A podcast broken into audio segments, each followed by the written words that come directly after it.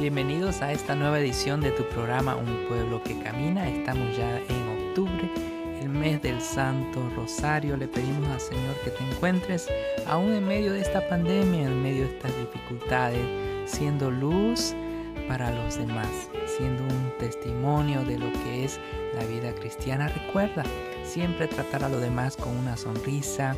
No dejes de asistir a tu misa dominical. Invita a otros a que vengan contigo a tu parroquia. Tenemos un programa con mucha variedad. Tendremos el mensaje del Papa para octubre, la columna del obispo Toben para este mes y también noticias, segmento de inspiración, música católica, el santo de la semana, en fin, un poquito para todos. Recuerda, este programa solamente lo pasamos virtualmente, así que las personas lo podrán escuchar en la medida que tú compartas en tus grupos de WhatsApp en tus medios sociales o en mensajes de texto. Comparte este programa con una o dos personas que tú quieres darle un poquito de inspiración y esperanza.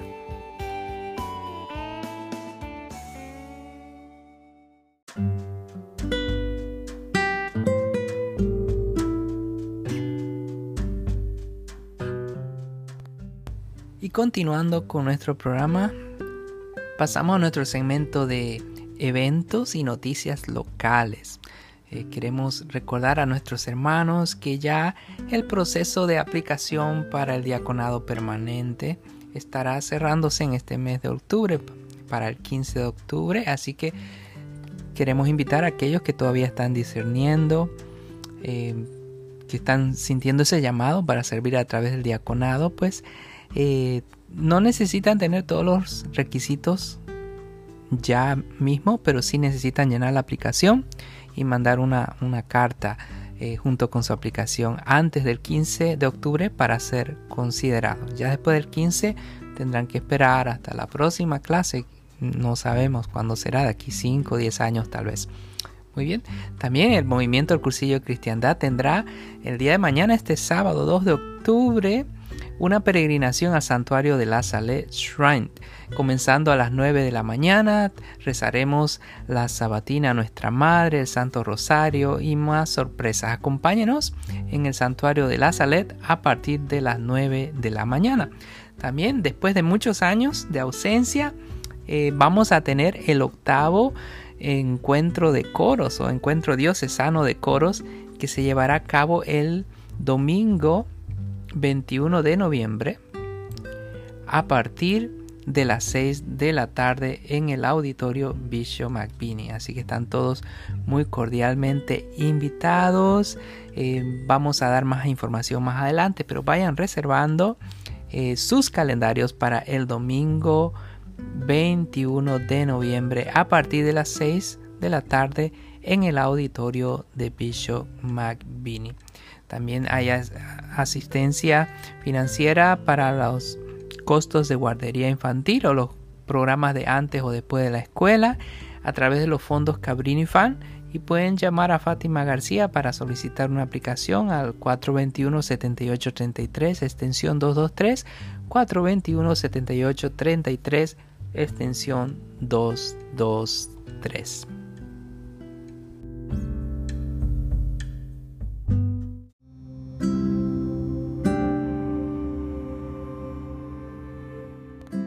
También queremos recordar a nuestros radioescuchas que hay muchas escuelas católicas, obviamente todas son buenas, pero hay algunas que tienen programas eh, y entrenamientos especiales para recibir estudiantes de otros grupos minoritarios, ¿no? Como celebrar las tradiciones, como las misas guadalupanas, el mes de la herencia hispana y otras cosas así que son propios de, la, de nuestras culturas, ¿verdad? Y estas iglesias tomaron un eh, perdón, estas escuelas tomaron un entrenamiento especial y ellas son las escuelas de Blessed Sacrament en Providence, San Payo V, también en Providence, San Paul en Cranston, Santa Teresa en Pataque y Bishop McVinney en Providence. Así que cualquiera de estas cinco escuelas eh, podemos recomendarlas con, mucho entusiasmo, ¿no? Porque serán lugares donde sus hijos serán eh, tratados con eh, un especial cuidado, ¿no? Especialmente si, si son de otras culturas y no dominan todavía muy bien el inglés, ¿no? También vamos a continuar, tendremos por primera vez en nuestro programa el mensaje del Papa para este mes de octubre. Escuchemos atentamente en el mensaje del Papa que nos llama a ser discípulos misioneros.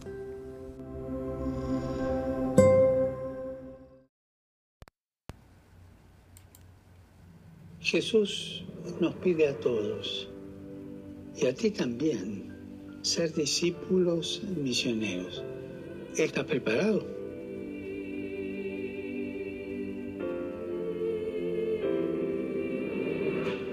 Basta con estar disponibles a su llamada y vivir unidos al Señor en las cosas más cotidianas. Trabajo, los encuentros, las ocupaciones de cada día, las casualidades de cada día, dejándonos guiar siempre por el Espíritu Santo. Si te mueve Cristo, si haces las cosas porque Cristo te guía, los demás se dan cuenta fácilmente. Y tu testimonio de vida provoca admiración. Y la admiración hace que otros se pregunten, ¿cómo es posible que esto sea así? ¿De dónde le viene a esta persona el amor con el que trata a todos, la amabilidad, el buen humor?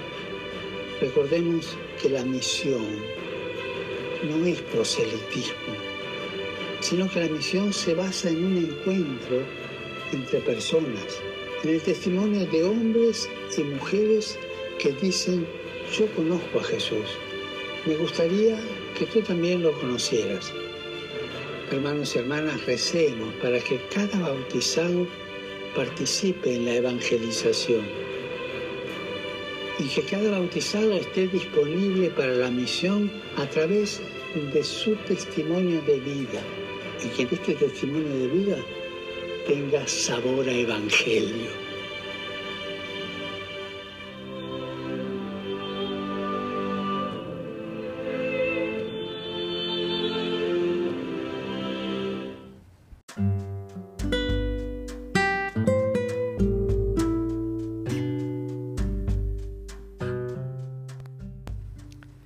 Hoy se inicia el mes del Santo Rosario. Este segmento nos llega a cortesía de aciprensa.com. Este primero de octubre la iglesia inicia la celebración del mes del Santo Rosario, una oración querida por muchos santos a lo largo de la historia y que fue difundida por Santo Domingo de Guzmán por petición de la Virgen María. Según cuenta la historia, en la antigüedad Romanos y griegos solían coronar con rosas a las estatuas que representaban a sus dioses, como símbolos del ofrecimiento de sus corazones. La palabra rosario significa corona de rosas. Siguiendo esta tradición, las mujeres cristianas que marchaban al Coliseo romano para ser martirizadas llevaban sobre sus cabezas coronas de rosas como símbolo de alegría y de la entrega de sus corazones para ir al encuentro de Dios. Estas rosas eran recogidas en las noches por los cristianos quienes recitaban una oración o un salmo por el eterno descanso de las mártires. La iglesia recomendó rezar este rosario recitando los 150 salmos de David. Sin embargo, estos solo los seguían las personas cultas, pero no la mayoría de los fieles. Ante esto, se sugirió que quienes no supieran leer reemplazaran los salmos por 150 Ave Marías, divididas en 15 decenas. A este rosario corto se le llamó el Salterio de la Virgen. Siglos después, específicamente en el año 1208, se cuenta que la misma Virgen María enseñó a Santo Domingo de Guzmán, fundador de la Orden de Predicadores Dominicos, el rezo del Santo Rosario. Eh, el santo español se encontraba entonces en el sur de Francia luchando contra la herejía albigense. Un día, en la capilla que estaba en Prouil, en Francia, le suplicó a Nuestra Señora que lo ayudara, pues sentía que no estaba logrando casi nada. La Virgen se le apareció sosteniendo un rosario y le enseñó a recitarlo. Luego le pidió que lo predicara por todo el mundo, prometiéndole que muchos pecadores se convertirían y obtendrían grandes gracias. Santo Domingo de Guzmán salió allí lleno de celo con el rosario en la mano. Efectivamente lo predicó y con gran éxito porque muchos albiguenses volvieron a la fe católica. Años después, el 7 de octubre de 1571, tuvo lugar la batalla naval de Lepanto, cuando la cristiandad era amenazada por los turcos. Ante el inminente peligro, el Papa San Pío V pidió días antes a los fieles que rezaran el rosario pidiendo por las fuerzas cristianas. Cuenta la historia que el pontífice estaba en Roma despachando asuntos cuando de pronto se levantó y anunció que sabía que la flota cristiana había triunfado. Ordenó el toque de campanas y una procesión. Días más tarde llegaron los mensajeros con las noticias de la victoria. Posteriormente instituyó la fiesta de Nuestra Señora de las Victorias el 7 de octubre. Un año más tarde, Gregorio VIII cambió el nombre de la fiesta por el de Nuestra Señora del Rosario y determinó que se celebre el primer domingo de octubre, día en que se había ganado la batalla. Actualmente se celebra la fiesta del Rosario el 7 de octubre y algunos dominicos siguen celebrándola el primer domingo del mes. Durante siglos los fieles rezaron el rosario dividido en 15 misterios, gozosos, dolorosos y gloriosos. Sin embargo, en octubre de 2002 fue presentada la carta apostólica Rosario Virginis Mariae, en la que Juan Pablo II añadió el resto de los cinco misterios luminosos centrados en la vida pública de nuestro Señor Jesús. Y hasta aquí llegamos con este segmento de la historia del Santo Rosario y vamos a hacer una pausa musical y escucharemos a la joven Daisy Estrada junto con este servidor con la canción Quiero decir que sí, como tú, María.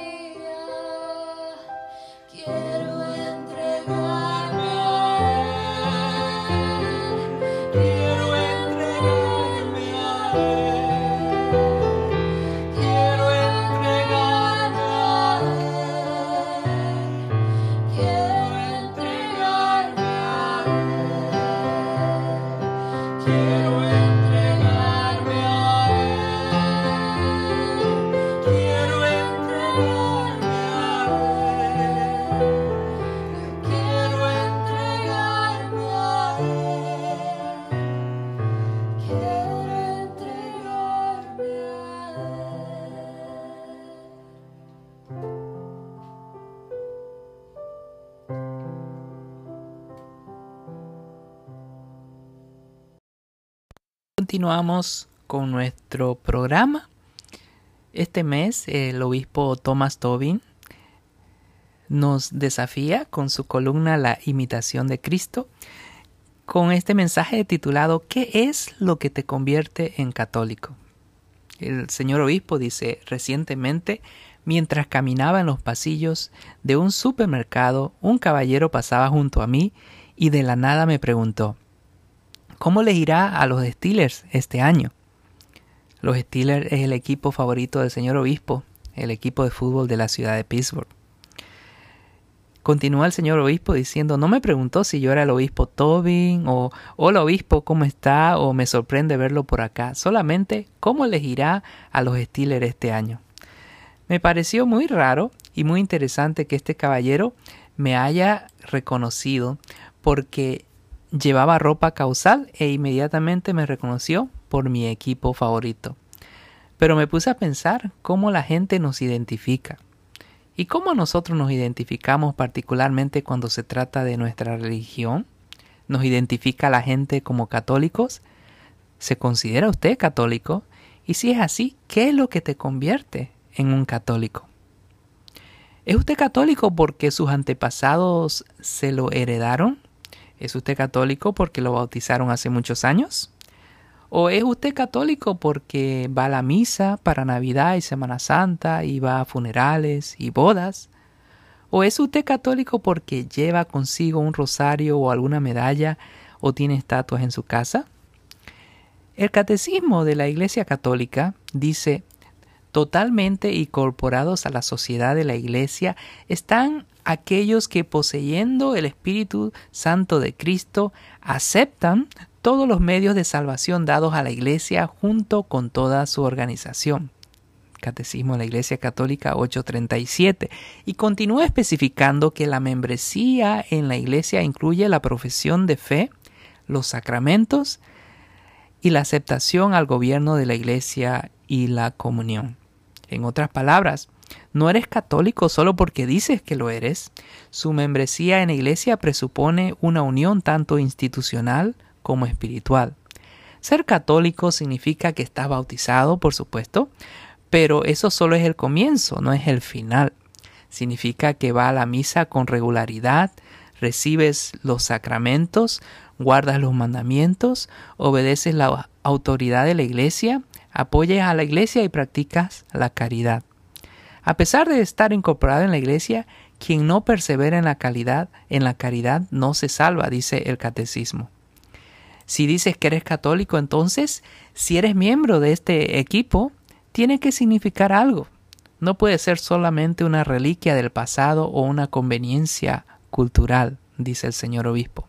Tiene que marcar una diferencia significativa en tu vida todos los días y todo el tiempo. Por cierto, para responder a la pregunta del caballero, no soy nada optimista sobre mi equipo de fútbol los Steelers este año.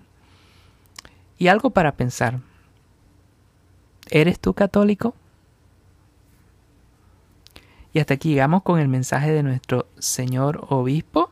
También estamos en el 150 años de la historia de la diócesis de Providence. Así que vamos a compartir un poquitito de historia. Dice la historia diocesana que la primera misa celebrada públicamente en el estado de Rhode Island fue un funeral de un almirante francés, el Chevalier de Ternay, que ocurrió poco después de que la flota francesa que transportaba soldados para apoyar la Revolución Americana llegara a la ciudad de Newport en julio de 1780. Estamos hablando de tres siglos atrás. Había relativamente pocos católicos en el estado, hasta que varios cientos de trabajadores irlandeses fueron seleccionados a Providence por el auge de la industria en la ciudad, ocasionado por el embargo del presidente Jefferson y la guerra de 1812. En 1813 los católicos entre ellos alquilaron una vieja escuela de madera en el lado de Shelton Street, cerca de Benefit Street, para utilizarla como iglesia. Más tarde el edificio se trasladó a otro lote y fue destruido en el gran vendanal de septiembre de 1815. La devastación creada por el huracán y la apertura de los mercados estadounidenses a los productos británicos después de la paz que fue firmado con Gran Bretaña en diciembre de 1815 hizo que la población católica de Providence se redujera a 7 en 1820. Poco a poco, más adelante, vinieron varias eh, olas de inmigración. Eh, vinieron más irlandeses y ya para los años 1840 teníamos las iglesias de San Pedro y San Pablo y la iglesia de San Patricio. Vamos a continuar con un poco más de historia en semanas posteriores. Ahora continuamos con nuestro segmento de El Santo de la Semana y tendremos a Santa Teresita del Niño Jesús.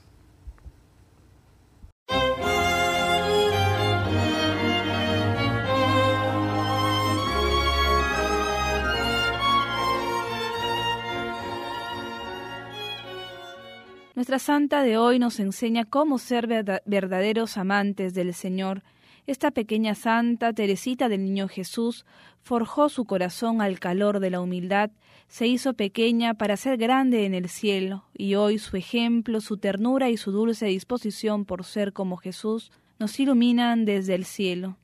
Teresa del Niño Jesús o Teresa de Lisieux, doctora de la Iglesia por su amor al Señor, nació en Francia a finales del siglo XIX. Muy pequeña quedó huérfana de madre y su padre quedó a cargo de ella y de, sus cuatro hermanas, las que más tarde se convertirían todas en religiosas. La pequeña niña deseaba con ansias convertirse en monja de clausura en su amado Carmelo. Su deseo hizo que venciera el temor y ante una audiencia general con el Papa León XIII le solicita permiso para ingresar a los catorce años en esta comunidad en la que ya se encontraban sus dos hermanas mayores y es así que ingresa al Carmelo a los quince años. Sus hermanas vieron en ella una gran humildad y en poco tiempo fue encomendada para escribir a sacerdotes que se encontraban de misiones, debido a que siempre manifestó un gran interés por evangelizar a todas las personas que no conocían al Señor. Pero Dios la quería pronto con él. La hermana Teresita de Lisieux murió el 30 de septiembre de 1897 luego de sufrir fuertes hemorragias por varios días. Durante sus últimos días escribió Historia de un alma, autobiografía que se difundió rápidamente y que ha obrado numerosos milagros en sus lectores. Teresa ha ayudado a muchos en el seguimiento a Cristo gracias a su caminito espiritual, guía que basada en el amor nos enseña cómo enamorarnos de Dios y cumplir con su llamado. Pío XI la beatificó en 1923 y la canonizó en 1925. Extendió su fiesta a toda la Iglesia de Occidente y en 1927 Santa Teresa del Niño Jesús fue nombrada junto con San Francisco Javier patrona de todas las misiones extranjeras y de todas las obras católicas en Rusia.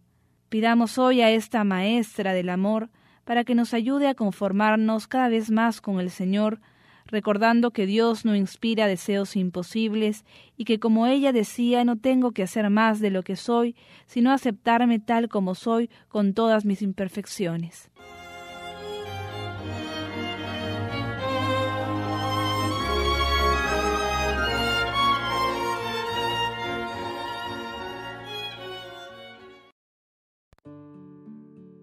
Y ya estamos llegando a la parte final de nuestro programa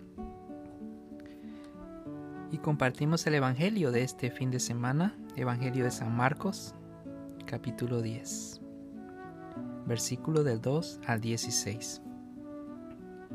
En aquel tiempo se acercaron a Jesús unos fariseos y le preguntaron, para ponerlo a prueba, ¿le es lícito a un hombre divorciarse de su esposa? Él les preguntó, ¿qué les prescribió Moisés? Y ellos contestaron, Moisés nos permitió el divorcio mediante la entrega de un acta de divorcio a la esposa. Jesús les dijo, Moisés prescribió esto debido a la dureza del corazón de ustedes, pero desde el principio al crearlos, Dios los hizo hombre y mujer. Por eso dejará el hombre a su padre y a su madre, y se unirá a su esposa, y serán los dos una sola cosa.